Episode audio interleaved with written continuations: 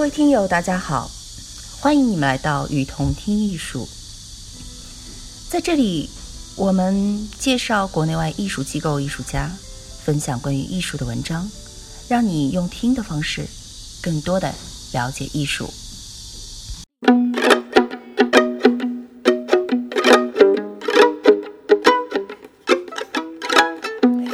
He was a boy, a true shore, and I still wonder why I ever wanted to see him more. I know it's useless to complain all these years after. Well, thanks for asking. Now I'm far. 艺术市场的泡沫与豪赌是一对附体的魔鬼。近日来，国内媒体连续报道了多家大型艺术机构相继破产和倒闭的消息，相关的评论文章也在微信上热传。关于艺术品市场泡沫与破灭的报道及舆论早已有之，只不过这一轮的潮涌似乎来得特别猛烈。在这个酷热的夏天，难道艺术市场也要以种种破产的惨状来呼应着由洪水、烈火和猛兽引发的劫难吗？国内最大的民间博物馆被查封，尤伦斯当代艺术中心因多年巨亏而退出市场。看看媒体报道的那些破产的机构，除个别以外，其巨亏故事的套路几乎一样：买入、炒作、崩盘。在法律上，如有涉嫌犯罪，其罪名也是一样：非法集资、传销诈骗、卷款潜逃等等。对此，有文章提出的问题是：那些曾经亿万巨富的高大上艺术机构，为何会在一夜之间就惨烈破产呢？比较直观的答案，自然是名人书画和当代艺术市场的泡沫太大，而终于破灭。再深入一点，就是国内艺术市场只依赖名气、身份等要素，人为炒作定价，缺乏科学的评估系统，无法反映艺术品的真实价值。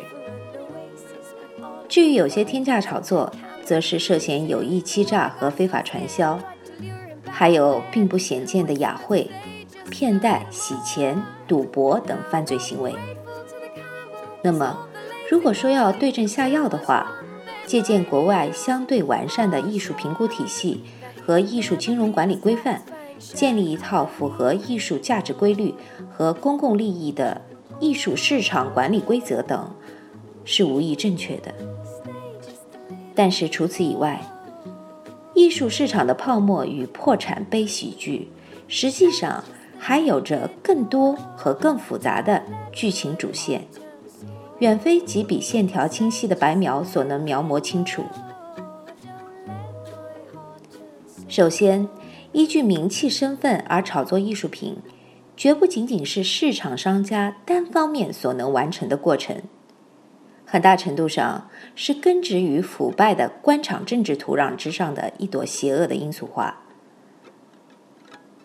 其次，在艺术品炒作的背后，也并非没有真正懂得艺术价值的专业人士所起的作用，只不过这种作用常常是以利益交换为前提的合作。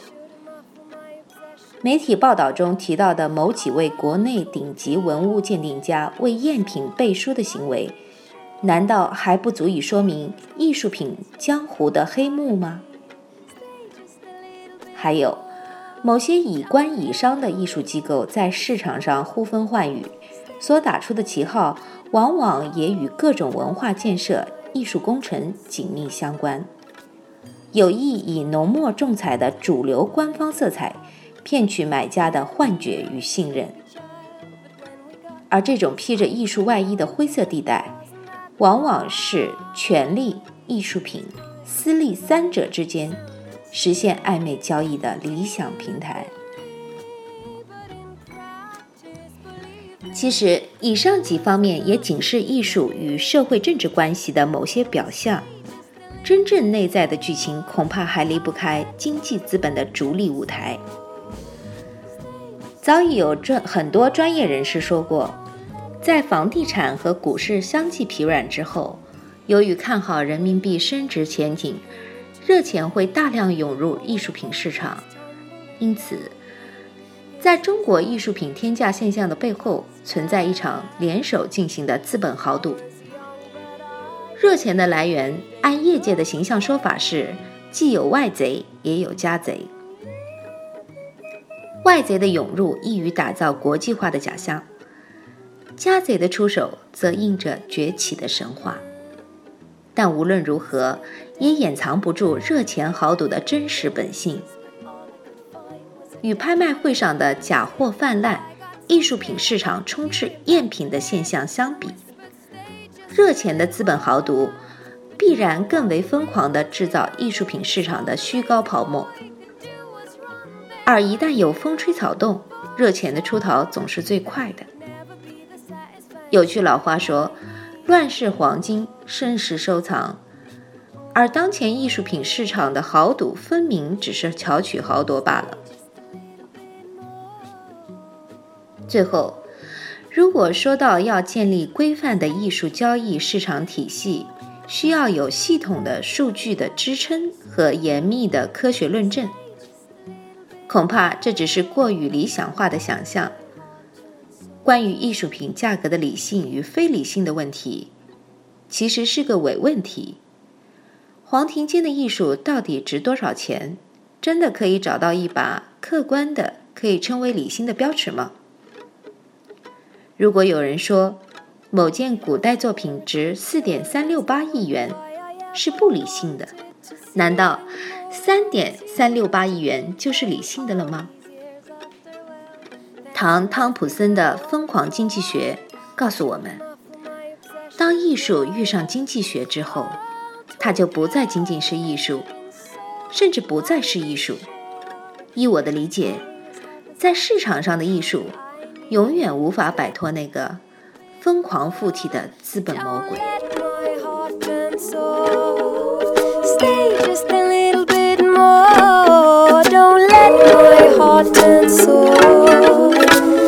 He was kind, polite, and divine in public. Tender as a sleepy child, but when we got slightly more intimate, it wasn't that bright.